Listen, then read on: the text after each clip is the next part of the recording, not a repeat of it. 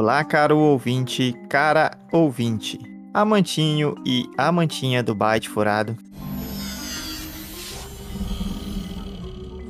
Estamos aqui novamente para gravarmos mais um episódio. Hoje vamos falar sobre o filme Duna. Está na hora. E estamos presentes, eu, Ryzen, nosso querido Fink, Eu. nosso querido Thomas Fala, baitinhos. E o nosso querido Tio Gamer. E primos. A gente já puxou a orelha aqui do Tio Gamer por ter nos abandonado aí por um período. Mas, como o cara é o escolhido, a gente não pode bater nele. Ele é o escolhido. No último episódio, o Ryzen falou que eu assisto os filmes e tenho umas sacadas boas. Aí eu falei assim, poxa, agora eu tenho que voltar. O cara tá me elogiando lá. Né? Tinha que ser saudade aí das suas, suas sacadas. Ficou meio. Voltemos, voltemos com as sacadas. Sacada pra todo mundo. Cada pra todos agora.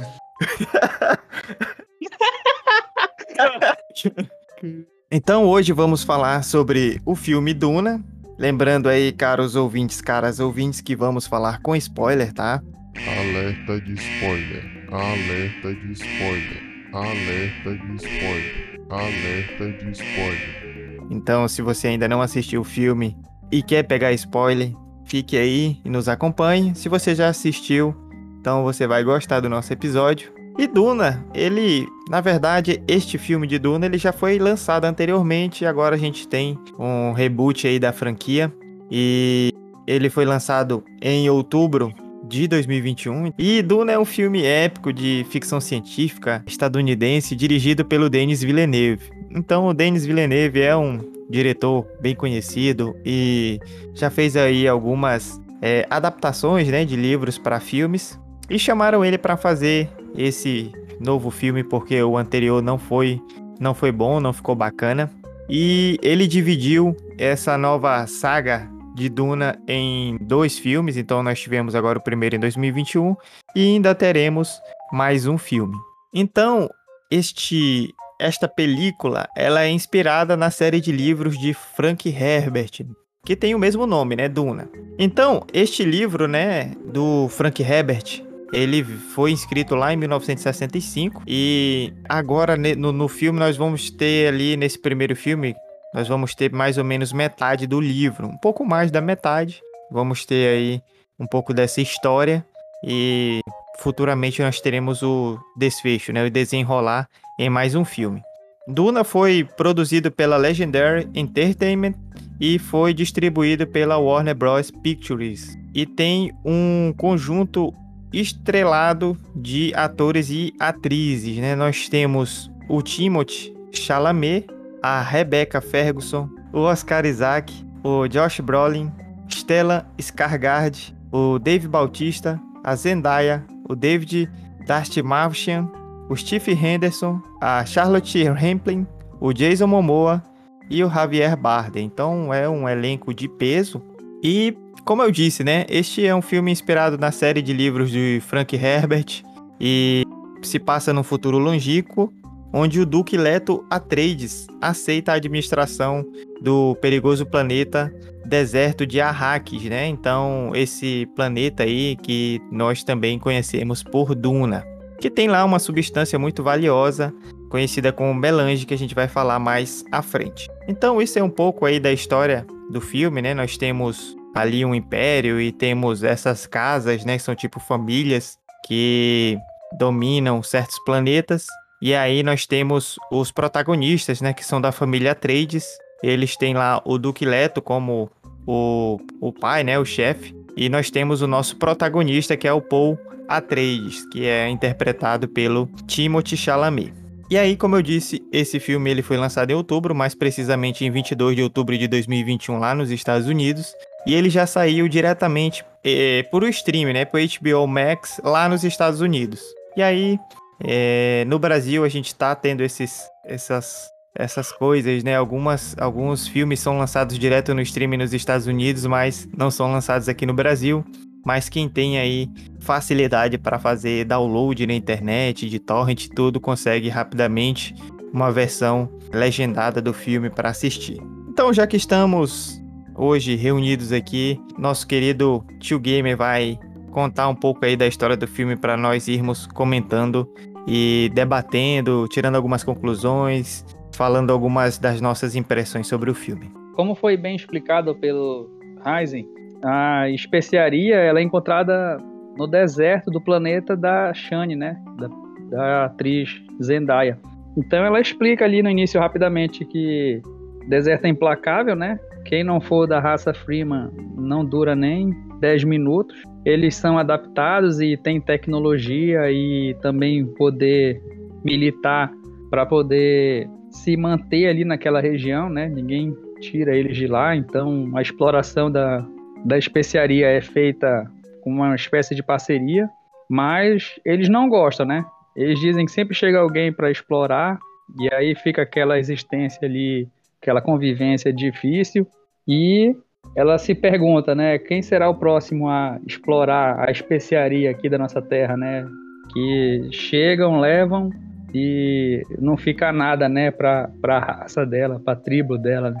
É, eu acho que é um primeiro momento aí de explicar um pouco aí sobre essa, esse conflito que se há, né? As pessoas vão ali pegar a especiaria, que é a tal de melange, onde só existe nesse, nesse planeta, né, da Arax, e ele tem um, uma, é, ele é usado de diferentes formas, né, tanto na questão de, de potencializar a utilização dos Mented, né, que eles utilizam essa especiaria para fazer tanto a viagem interplanetária que eles fazem, a viagem galáctica, quanto os poderes que eles mesmos têm, né, poderes e as, entre aspas, né, que são as capacidades evoluídas que têm, eles são dependentes dessa especiaria e também elas trazem alguns efeitos de prolongar a vida dos homens. Tudo gira em torno dessa especiaria. Quem, tem, quem domina a especiaria domina o império, né? Falado no, no filme. Além disso, o deserto tem os vermes da areia, né? Se a pessoa não souber como lidar com eles, a morte é fácil, porque ele chega rápido, em questão de cinco minutos ele já está embaixo dos pés e a boca dele é enorme, né? Ele engole todo tipo de equipamento, gente, o que tiver na superfície é engolido. É, esse filme ele é bem interessante, né? E logo no começo já é bem diferente de outros filmes, né? Porque antes mesmo de começar aquela parte inicial do filme, aquele comecinho de tudo, já tem ali uma primeira mensagem, né? Que fala assim: os sonhos são mensagens das profundezas. Então, é, quem chega um pouquinho atrasado no cinema já pode perder essa primeira parte. E quem não se atentar ali quando está assistindo em casa já, também já acaba não prestando atenção nesse primeiro já comentário do filme, né? Então, é uma pegadinha do malandro isso aí. já tem uma pegadinha ali no começo. E eu acho que é interessante essa parte que o Tio Game e o Thomas estão falando aí, nesse começo, né? E já, já mostra um pouco de Arrakis, né? De Duna. Porque é, é, ali vai ser o centro da história, né? É, inclusive o nome, né? Duna. E é, antes de contar a história lá do planeta onde eles estão atualmente, que depois eles vão para Duna, já mostra um pouco do que está acontecendo ali em Duna. Como é um planeta em que existe essa especiaria a mais importante ali daquele, daquele universo ficcional. Os habitantes ali, os Fremen, os Fremen, eles são muito explorados, estão sempre sobre, sob opressão de outros de outras pessoas que desejam, né, aquela especiaria que vale que, que tem um valor muito grande. Então, eu acho que é bastante importante esse primeiro momento, né, já situando a gente, né, na questão dos sonhos e já situando a gente sobre um pouco do que acontece lá em Duna. Depois a gente descobre que eles usam uma espécie de religião também para controlar eles, né? O povo até retruca lá, ele fala: ah, vocês fazem eles pensar no que vocês querem, né? O que a gente mandar eles pensarem, eles vão pensar. Aí já falando no Paul, em outro planeta, a gente vê que ele acorda estressado. A mãe dele faz uma espécie de treinamento dele, porque ele vai assumir o lugar do pai, que é o Duque, da, da, e ele comanda a família e uma parte do império também. A gente vê que ele tem uma habilidade de dar comandos para as pessoas e elas entram num, num transe e obedecem, né? Claro que ele ainda está treinando, e isso é a mãe dele que passa, o pai dele não tem essa habilidade, mas aos poucos a gente vai vendo que ele está conhecendo também os Freeman, né? Através dos sonhos dele, das visões, que a mãe dele fica perguntando o que, que ele sonhou, porque existe essa questão, né? Dele estar tá prevendo ou não o futuro. Ele também vê que um dos soldados do pai dele vai morrer, né? Que é o Duncan Idaho, feito pelo Jason Momoa. Então, fica nessa expectativa, né? Isso que ele tá vendo vai acontecer porque ele também vê a Shani, a Zendaya, que ele não conhece e tá lá no outro planeta, né? É interessante mesmo, né? Eu acho que esse filme ele é um pouco difícil, assim, e para quem talvez assista no cinema vai ficar mais antenado, prestar bem atenção no filme. E mas para quem não tá acostumado pode achar um filme chato, né? Só que ele tem, ele não é um filme muito explicativo. Então ele, ele, ele explica demonstrando mesmo, né? Ele, as coisas vão acontecendo a gente vai ter que ir, entendendo ali pelo que está se passando na tela, porque não tem muitas explicações, né? Não tem pessoas tentando aprofundar os temas ou dizer o que é isso o que é aquilo. Meio que vai acontecendo, a gente vai ter que ir entendendo, aprendendo. Uma das coisas interessantes que o Tio Game falou, justamente é da mãe dele, que ela, a gente vai ver ali no começo, né? Que ela é uma, uma Bené Gesserit, né?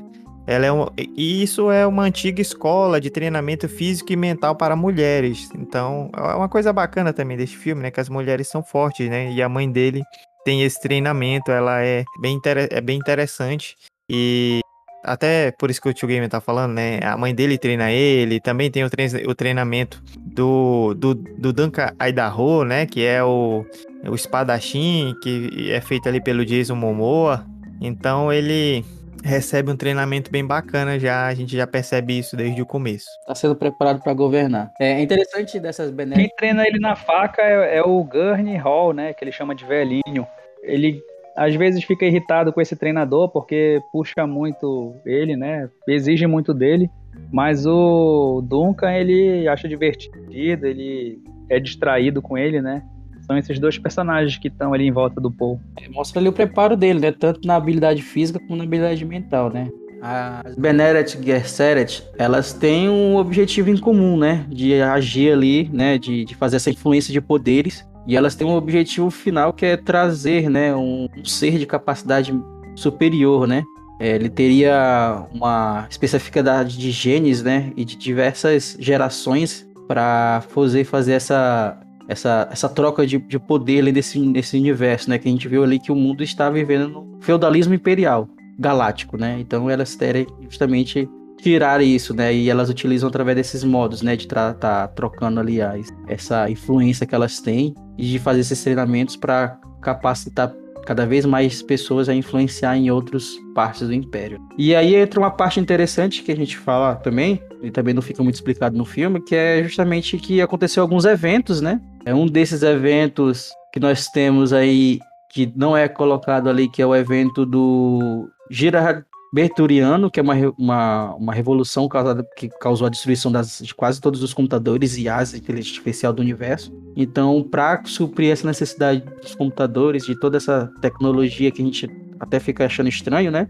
No filme que se passa em 10 mil, ele se passa em, em 10.191, bem à, frente, no, no tempo de hoje eles utilizam os Mented, que são pessoas extremamente capacitadas e treinadas nas habilidades das mentes, né? Então existe aquele mented que vai ser o mented que vai fazer análise de cálculo, de raciocínio lógico, de, de análise, e vai existir os mented que são aqueles mais especializados em área da, da, da saúde, né? Da, do cuidado e tudo mais. E um ponto interessante que a gente consegue destacar eles no filme é que se você olhar os mented que fazem a análise, que são basicamente aqueles conselheiros, eles têm a, o lábio de baixo, né? Ali é, bem pintados com um risco, né? Um risco ali no lábio. E esses outros mentedes que têm essa habilidade de, de, de, fazer análise do corpo, né, de verificar como se fosse um médico extremamente capacitado ali através só do tato e ver se a pessoa está bem ou não, é aquele que tem a, a, a, o símbolo na testa, né, um, um prisma na testa ali que dá para ver que, que ele seria esse tipo de mented. Então nós temos aí os mented, nós temos as casas, né, que foi, foi falado aí pelo, pelo, pelo Tio Gamer, e nós temos essa, essa ordem né, regida por, por esse, esses, esses seres aí. Isso é interessante para começar já a entender um pouco mais o filme. Aí, para a gente avançar rápido, eu vou falar de três situações aqui que aconteceram no filme, né? Que deu o desenvolvimento. O Leto, que é o pai do Paul, ele recebe uma visita de um mensageiro do Império, né? E ele vai dizer que eles vão assumir a exploração justamente da especiaria que está no planeta da Shani. E aí, é engraçado que ele abre um pergaminho gigante e só lê duas frases, né? acho que ele poderia ter decorado essas duas. Mas acho que é o tipo de situação que tem um cerimonial e tem que fazer certas coisas, então dá para entender por que, que ele fez aquilo. Depois, duas cenas que eu não entendi muito bem. O Paul, ele passa por uma passagem, né? Ele visita uma matriarca lá que conhece a mãe dele, conhece ele, e aí ele faz uma experiência de colocar a mão numa caixa e aí ele sofre muita dor, mas ele não tira a mão, né? A mulher ameaça matar ele se ele tirar a mão. E parece que ali ele passou por algum ritual, alguma coisa assim, mas não sei como aquilo contribuiu pro resto do filme. Outra cena que a gente conhece o Barão Vladimir e ele diz que não vai interferir nos negócios do Leto, né? Diz que ele vai ficar imparcial e não vai se envolver. Essas são as três cenas assim que fazem com que a gente comece a viajar para o planeta onde está a especiaria mesmo. É, ali, ali nós temos que é o nome é o Gonjabar, né? Que é um veneno que é, pode matar ali a pessoa instantaneamente. Né? É, ali nós temos ali uma parte interessante. Aquele teste que ele faz, é, nenhum homem passou por aquele teste devido à questão de passar por muita dor, né? E, e por isso que as Veneretes Ceretes eram todas mulheres, que elas tinham esse costume já de, de ter essa parte da dor. Então ele é o primeiro homem há muito tempo que passou por esse teste, né, e ficou vivo. E isso é interessante porque existem os candidatos, né, que podem ser o próximo, o próximo MAD. Pode, pode ser o próximo MAD, né? E é justamente através desse teste que eles conseguem é, verificar essa capacidade, né? Se a, se a, pessoa é apta ou não. Então ele, ele passa ali com, com maestria ali no, no teste. Né? A mulher, a, a, a, grande madre lá fala que ele tem um potencial muito grande e isso é desperdiçado com um homem, né? Porque ela, ela e Beneret sempre são mulheres. E isso já dá um indício ali de que ele tem algo diferente, né? Sim, comentando um pouco do que, do que vocês falaram no começo, eu acho interessante que Star Wars tem inspiração aqui, né? Mas tem uma coisa bacana em Star Wars, que eles falam assim, um uma galáxia muito, muito distante, né? E aí foge de alguns problemas que às vezes acontecem nesses filmes que se dizem futuristas, né? E aqui nessa, nessa, nesses filmes, né, nessas obras do, de Duna, nós temos essa ideia aí de que houve essa guerra, e aí por isso eles, as tecnologias deles não são tão avançadas. Mas é, às vezes é problemático, né? Principalmente com um livro que é tão antigo, quando você quer falar sobre o futuro e aí com algum tempo acaba que aquela sua perspectiva ela fica meio ultrapassada. E isso é muito interessante, eu acho, Star Wars, né? Que eles falam, a galáxia é muito, muito distante. Então pode ser é, um futuro lá ou um passado, não sei, ninguém sabe. A, galáxia é distante, né? Tem umas tecnologias que são novas, outras não. E aqui eu acho interessante essa, essa história aí que ele meio que justifica, né? Por eles não terem computadores e etc. Então interessante. Outra coisa interessante é que a gente tá falando aí do, do comecinho, quando ele tá lá no planeta dele, né?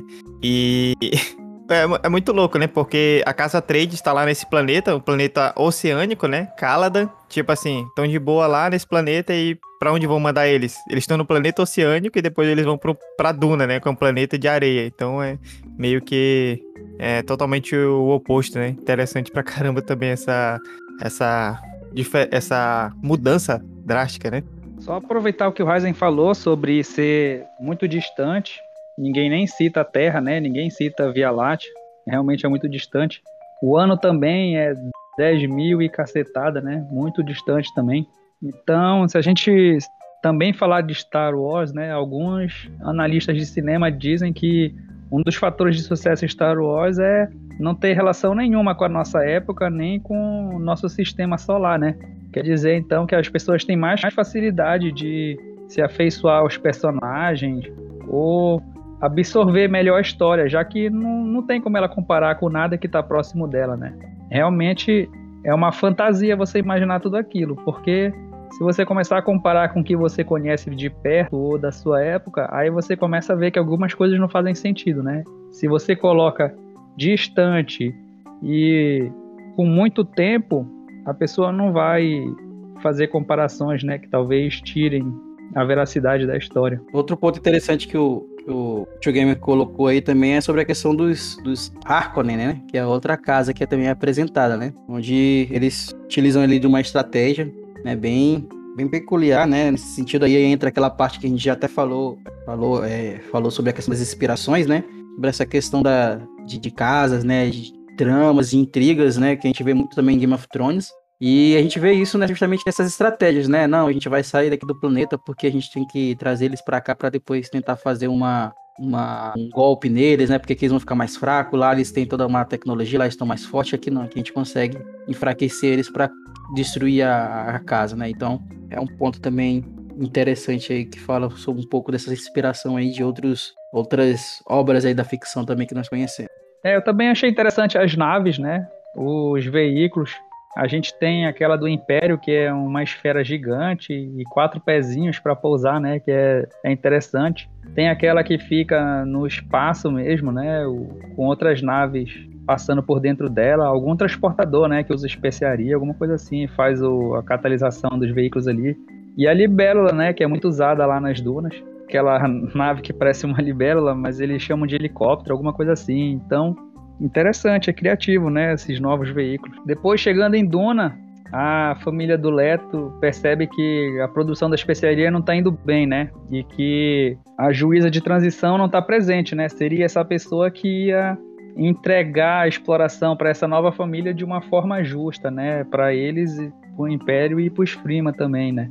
Só que ela está ausente ali e eles estão preocupados com essa produção, né? Tanto que o conselheiro do Leto diz que vai levar muito tempo para eles conseguirem a especiaria que eles querem. E quando eles observam lá os depósitos, só tem uma unidade que está com especiaria, né? Tem várias outras vazias. Então eles decidem chamar a juíza e também visitar um ponto de exploração, né? E aí a gente conhece os vermes da areia. É, aí já entra na parte ali, né? Tem um, um ponto interessante aí, né? Que nós vemos justamente isso que a gente falou sobre essa questão da, das intrigas, né? Das casas aí. A gente vê um atentado ali ao Paul, é onde ele tem, é, o pessoal tenta matar ele ali, assassinar ele usando um, tipo um besourinho, né? Robô. E, dessa parte que eles começam a ver que eles principalmente fizeram uma grande sabotagem para que eles não conseguissem cumprir a cota deles, né? Porque a, por mais que eles estejam ali, uma casa que tinha um renome muito grande, tudo envolve a questão da produção. Se você não produzir, você estava fadado a fracasso, dependendo da casa qual for que seja. Então a estratégia do, do pai do Poe era ir para lá justamente para dominar essa especiaria e se fortalecer, né, atendendo ao chamado do, do, do, rei e fazendo uma boa gestão e ganhando, né, poder e depois também ganhando a questão da desse favor dos Freemen, né, que os Freemen eram muito oprimidos pelos outros pelas outras pessoas que exploravam Duna, né, e ele tenta ali já manter o meio termo aí, falar não, a gente vai tentar explorar aqui, fazer nossa parte e é, deixar aí vocês fazerem a vida de vocês tranquilamente. E quando eles vão para esses, esses veículos, né, nós temos ali um veículo interessante, né, que é o octófero, octófero, uma coisa assim. Tem o ornit, um helicóptero misturado ali com uma libélula, né? Muito bacana o efeito especial que fizeram nele, ele ficou bacana. Fazer uma manobra, né, que o veículo ele perde altitude muito rápido e depois recupera, aquilo ali dá umas cenas de ações bacanas. E assim, a gente nesse momento começa com aquela política assim mais densa que é bacana do filme, né? Porque o, o Leto diz que ele quer fortalecer os Freeman, né? Como bem disse o Thomas. Ele quer criar uma força, né, naquela região, uma força política, militar, quer criar mesmo uma relação para desenvolver a, a, o povo e a região. Os Freeman, como sempre, acham que eles só vêm para explorar, né? vêm, pegam tudo e não deixam nada. Mas o Paul, que é filho do Leto, ele estuda muito os Freeman, né? Então, ele acredita no pai dele, né? Que quer desenvolver e ele quer conhecer os Freeman, né? Ele já sabe muita coisa porque ele estudou bastante. Só que a falta da especiaria bagunça tudo, né? Porque o Leto não pode ficar lá se ele não está explorando. E o Freeman não tem como se fortalecer com a ajuda do Paul porque o pai dele precisa ficar lá e fazer o trabalho dele, né? Então gera uma confusão. E aí a gente vê os tenebrosos vermes de areia, né? A gente vê lá que ele consegue pegar lá, abraçar, né? Um daqueles ceifadoras lá que ele fala, né? Que faz a coleta da especiaria. Né? Que aí vem uma, uma carguinha, né? Pra puxar ele quando a, o verme chega perto e vai leva embora. E acaba aqui não dando muito certo. E aparece justamente isso, né? Parece que a, a preocupação do, do, do, do, pai do, do, do Paul, né? O Leto, em, em, em, manter as pessoas vivas, né? Manter bem, né? Ele, todo mundo lá, olha, a carga é grande, né? De especial vai perder. Vamos tentar ficar aqui. Ele fala, não, que, que se exploda a especiaria, né? É mais importante vocês estarem vivos. Então, mostra também que ele estava ali tentando fazer tudo para salvar as pessoas. E ali nós temos também a questão do, da introdução do, do Paul com contato com a especiaria, né? Como nós falamos lá no início, a especiaria ela tem características é, alucinógenas né, e potencializam essa questão do cérebro, né, da mente. E quando ele tem esse contato com a especiaria, ele tem uma visão, né, um sonho, né, algum devaneio ali quanto ao que irá acontecer. É, é muito estranho que ela dá uma facada nele e ele cai. É um, é um sonho muito louco. Talvez aconteça aí em outro filme, mas nesse não aconteceu não. Daí, em uma das noites lá em Duna, acontece um ataque, né? O Leto tá dormindo, mas ele sai para ver um barulho e uma das Freeman que era empregada deles, ajudante lá, ela foi atacada, né? E logo depois ele é atacado também por um traidor. E aí esse traidor tá com a esposa sequestrada, né? E por isso ele faz isso, ele baixa os escudos.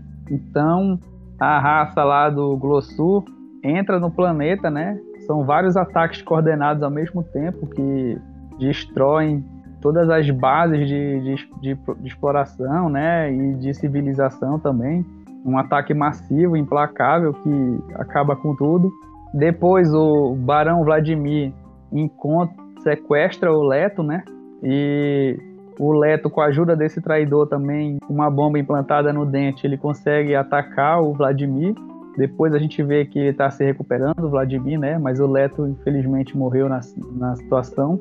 E aí a gente começa a ver o Paul e a mãe dele, junto com a juíza Freeman, que decide ajudar. A gente começa a ver os três fugindo, né? Porque os soldados tomaram a cidade e eles precisam de abrigo no deserto. É, aí nós temos ali o, a, a adição de muitas coisas interessantes, né? Nós temos esse Sardo, Sardorcar, né? Que são como se fosse a, as espadas, né? Do Império, né? São os melhores guerreiros que existem em toda a galáxia, né? Então eles, eles até mandam apenas um, um, um, pelotão, né, para atacar lá os, nesse ataque que é, que é, coordenado aí pelos, pelos Arconen. É, então a gente vê ali um, esse, esse, esse jogo, como a gente falou do começo, né, já existia esse, esse grande, esse grande conflito entre essas duas casas, né, e a gente vê aí o, Su, o Suki, né, que é o médico deles ali, que, que é o Yaer, o Iuer, e o Er, né, ele faz essa traição ali porque a mulher dele tava em, é, tava em cativeiro aí com os Arcones, então ele, ele, ele, ele, ele faz uma coisa meio tentando ainda querendo é, justificar, né, ele gosta muito do Paul, né, tanto é que ele a, a, mantém algumas coisas para ele conseguir eles conseguirem continuar vivo, né? O anel, principalmente, tudo lá que representa a casa, a Trades, planeja lá uma, uma suposta fuga para eles, né? E, e, e a gente vê que o, os Arcones queriam destruir totalmente a família, né? A, mais que as Bene fala lá que usam da sua influência para manter o Paul e a mãe dele bem, né? Porque fala que eles seriam protegidos das Bene Gesserit. Eles falam que não ia tocar neles, né? Que depois acaba que, que acaba que ele acaba com que eles fazendo outra estratégia, né? Jogar eles no deserto justamente para que se alguma Bene Gesserit interrogasse eles, como eu falei para vocês, a Bene Gesserit tem esses poderes de usar a voz, de de fazer análise na pessoa tão bem apurados que elas conseguem saber se a pessoa está falando a verdade ou não. Então, para evitar esse, esse contato com elas, ele manda os soldados para jogar eles no deserto, porque o deserto ia tratar de matá-los, né? E eles acabam ali fugindo, aparece o Paul já utilizando os poderes da voz, né? Que é algo interessante também, a questão do uso da voz, tem uma entonação, tem toda uma forma que para ser feita essa voz ser utilizada. Ele ainda estava aprendendo, aparece muito essa questão da evolução dele, agora tendo que colocar em prática tudo aquilo que ele treinou e estudou, né? Agora ele tem a responsabilidade. E mais uma vez, né, né nós temos outra visão dele, já vendo já mais ou menos o que vai acontecer mais para frente, é, ampliando mais aí essa essa parte dele aí e, e, será que ele vai ser justamente esse o Kaisark Haderash? E seria esse tão aclamado aí que seria esse nascimento do, do homem com todas as capacidades de uma Penetra Serix, né? Ele teria aí uma, uma um projeto de, de re, re, reorganizar toda essa, essa ordem da, das Beneric, né? Trazendo poder e tudo mais, e seria um tal um futuro Messias, né?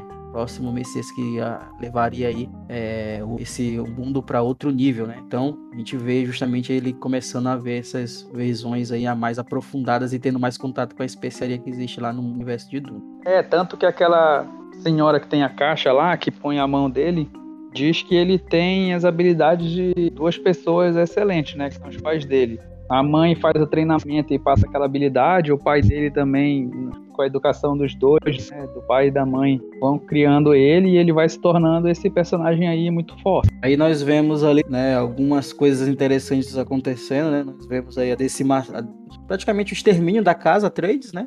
E, e, e, a gente consegue ver o Duncan Idaho conseguindo ainda fugir, mostrando que ele é extremamente habilidoso, mesmo lutando com o Sadarkar, ele consegue combatê-los, né? Então ele um excelente guerreiro, né? Um dos maiores, melhores guerreiros aí da casa de Arrakis. É, mas devido a terem pego de eles de surpresa, né? De emboscada, acabou que comprometendo eles. Então eles vão tentar fugir. E aí o juiz da transição ali se compadece deles, né? Tenta ajudá-los ali, levando eles para uma instalação, né? Uma instalação ali onde seria inicialmente o projeto de capacitar é, conseguir fazer a captação de água, né? Para que o planeta tivesse vida. Só que aí entrou em contradi contradição, né? Que se eles conseguissem fazer isso, poderia colocar em risco o, o, ser, né? Mas os seres ali que fazem justamente, criam o melange, né? Que é justamente os vermes de areia. Então acho que eles acabaram desistindo desse projeto. Aí deu a entender que eles ficaram com apenas duas opções, né? Tentar refazer a família Artrades e voltar a negociar com o Império porque eles foram meio traídos e aí voltar para uma negociação enfraquecidos, essa seria uma opção. A outra seria seguir o plano do Leto, do pai do Paul, né, que é fortalecer os Freeman e fazer a retaliação, né? Porque os Freemans lutam muito bem no deserto, então mais ainda, né? Então, infelizmente, a juíza ela morre na fuga. O Paul e a mãe dele têm que se virar no deserto. O Paul usa os conhecimentos dele que ele estudou durante a infância e adolescência, até que eles encontram os Freeman, tem ali um duelo de um dos Freeman que não aceita ele, o Paul enfrenta esse esse Freeman que não aceita ele e acaba matando, né? A primeira morte do Paul. E aí, como esse já é praticamente o final do filme, a aliança do Paul com, com os Freeman e o encontro do Paul com a Shani também, Acho que a gente já pode ir fazendo a nossa análise geral, o que, que a gente gostou, nossa impressão desse filme e a nota também, né? Eu acho que foi um filme bacana para início, foi divertido. Existe essa polêmica do filme não ter tido um final mais um final mais conclusivo, né? Ele deixou um gancho ali para o próximo. Então as pessoas acabaram falando que é um filme sem fim, mas a história é muito bacana, tem muito potencial, os atores eles são muito bons realmente. E a gente fica apreciando o filme para conhecer mais todo esse mundo, esse universo e saber o desfecho da história, né? Que a gente não teve tanto assim no primeiro. A gente quer saber o que vai acontecer com as famílias e toda essa questão política. Então, eu vou dar a nota 8, também recomendo o filme. E aí quero saber de vocês. É, Duna é eu gostei muito da história desse primeiro filme. É, primeira vez que eu é, vi, eu não entendi muita coisa, né? Aí o que, que aconteceu? Eu fui atrás de, de entender mais a história, né? Eu fui, fui vendo. Tive a curiosidade que eu falo para vocês, não recomendo vocês assistirem o primeiro filme de Duna, não recomendo que vocês assistam. Até começa legal, começa ok, para a época que foi filmado, existe grandes atores lá dentro, só que depois num, num, num uma loucura insana que vira uma, uma, um desastre total e com efeitos especiais que você olha e fala, não, isso não tá nesse. E acaba que tirando qualquer tipo de, de, de alegria de você assistir o filme. É um filme grande e não há. É, é, é mais pedaços do que acontece na história, e também por curiosidade eu fui ler os livros, né? Eu, acabei achando no, um audiolivro, né? Eu vi até a metade, que é até onde essa parte de mais ou menos ali fica sem, sem continuação. E achei interessante alguns pontos bem legais que né, foram colocados no livro, do livro, foram botados no filme, eu achei legal. É, explica muita coisa, né? Como eu falei, vocês entendendo que existe a questão do, da Guilda Galáctica, que existe os Mented, que existe que existe é, é, as casas, né, que fazem todo esse, esse jogo, esse jogo político ali, é, e que existe é, esse romance, né, também, que é uma novela, passando, querendo ou não, uma no, estilo novela, é, traz esse universo bem bacana de Duna, que eu gostei muito. Minha nota é 8,5 e eu recomendo esse de agora, não vá assistir o outro, por favor. É um filme muito legal mesmo e eu gosto muito da direção do Denis Villeneuve. É, acho que o, o, filme anterior que eu assisti dele foi justamente o Blade Runner 2049 e para mim aquele filme foi muito bom, muito magnífico. E quando a gente começou a assistir o Duna, eu nem tava lembrando que era o diretor do, do Duna. E eu olhei e falei, pô, mesmo diretor do, deve ser o mesmo diretor do Blade Runner, porque tem muitas coisas assim que lembram justamente nessa questão dos requisitos de direção. A, até a fotografia, o jeito que as coisas vão passando, a velocidade da, que as coisas vão passando, por exemplo. E que meio que se tornam características de cada diretor, né? Então, eu acabei gostando bastante do Duna, assim, e muitas vezes acabaram lembrando de Blade Runner, então se você gostou de Blade Runner 2049 também, você vai gostar desse. É, também lembra um pouco da Chegada de 2016, que também é do Denis Villeneuve, e são, tipo, dois filmes excelentes, né? A Chegada, pra mim, é um filme muito brilhante ali, e... Mas, em compensação, tem um quesito, eu acho, meio, bora dizer, Assim, pode se tornar um pouco chato porque também, é, de certa forma, é meio lento. Muitas vezes, nesses filmes do Villeneuve, ele tem justamente essa questão de passar certos elementos de meio de modo meio lento, tipo, ah, uma, uma nave vai pousar, aí ela não chega simplesmente pousa. Ele vai mostrando como ela vai pousando aos poucos e outros momentos assim que em certas direções poderia passar bem rápido e ele vai escrevendo, vai delineando esses momentos lentamente. É, que são interessantes, mas também pode ficar chato, né? Então, assim, para quem eu acho que pode, isso pode acabar tirando um pouco do, do interesse das pessoas, mas é um filme que muito legal. É, tem uma história que parece muito interessante. Não acompanhei a história de Duna nos livros, então não sei o que vai acontecer. Eu acho que eu também nem vou acompanhar, vou esperar os filmes, porque eu gostei bastante desse primeiro.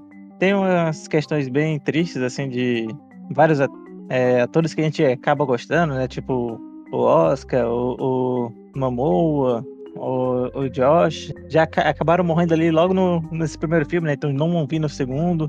Mas tem outros atores aí que vão vir nesse segundo. E provavelmente vão contratar algumas pessoas bem famosas de novo. É... E embora alguns personagens eu acho que acabei gostando bastante deles, o, o Jason Momoa, por exemplo, o personagem dele, o Duncan Idaho, né? Nem aparece tanto assim, mas eu já acabei criando meio que um, um gosto dele. Ele parecia ser um personagem muito legal, parecia ser uma pessoa muito legal ali dentro da história.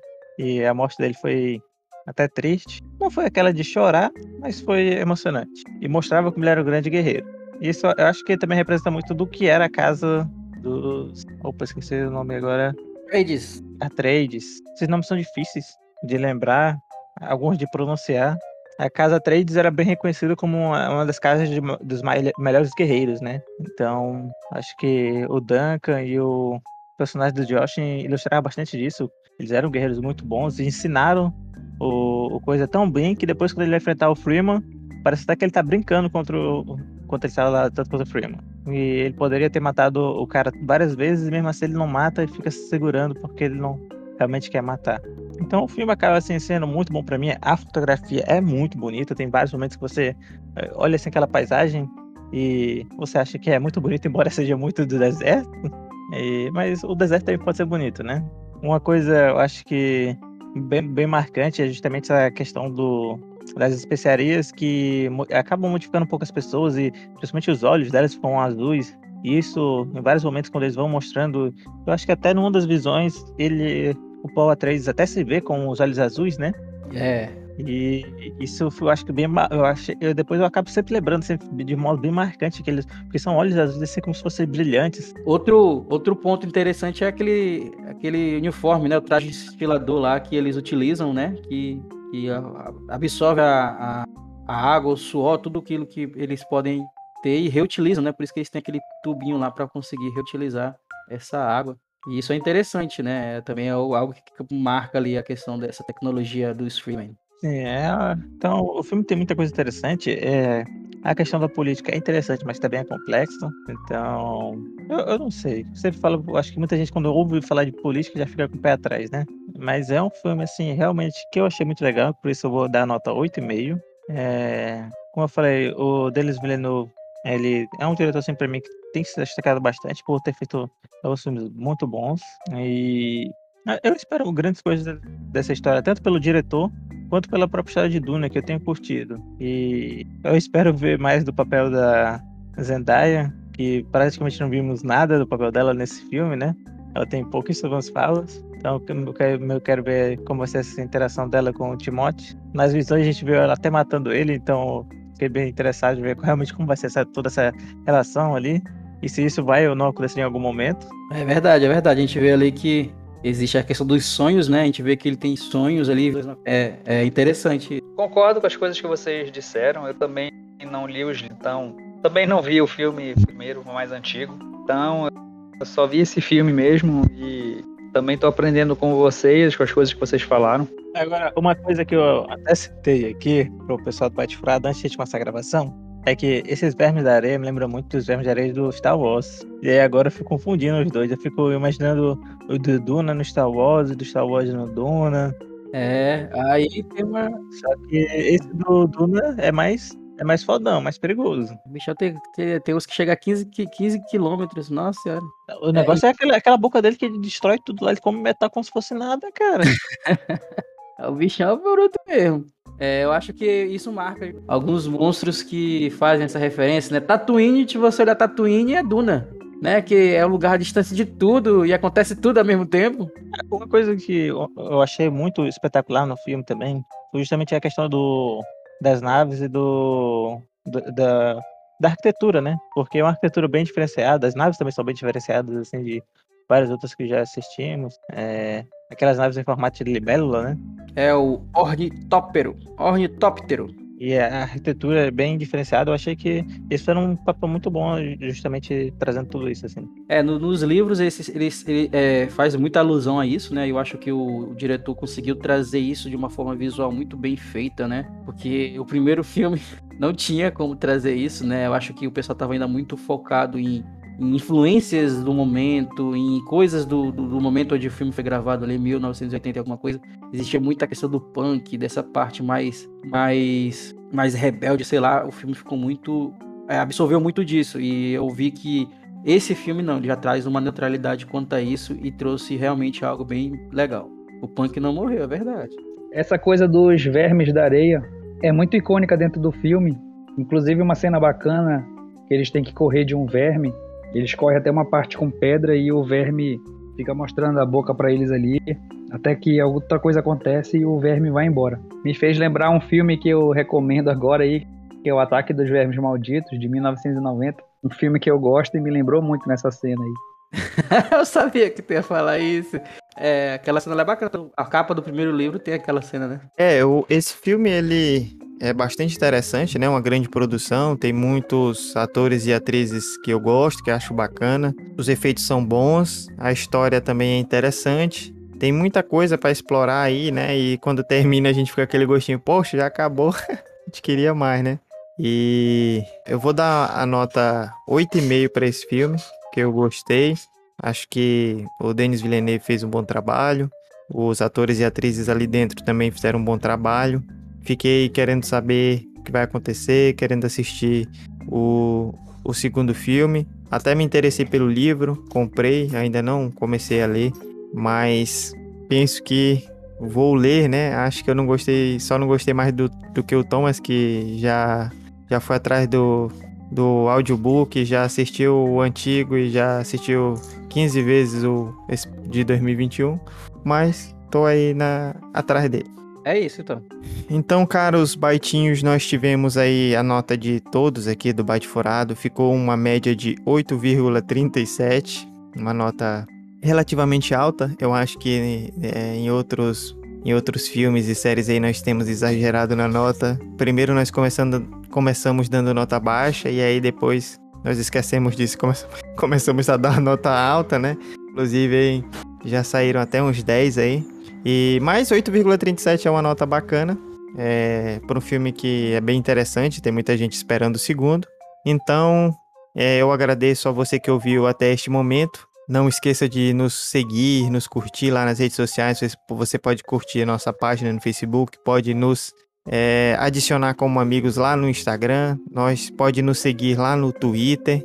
Nós temos também um site, né, onde a gente coloca várias informações dos episódios e outras matérias, que é, é www.byteforado.blogspot.com.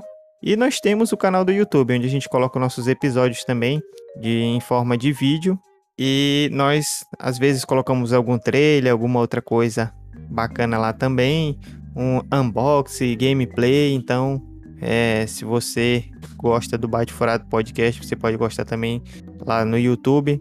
Também temos aí o canal do Thomas, né?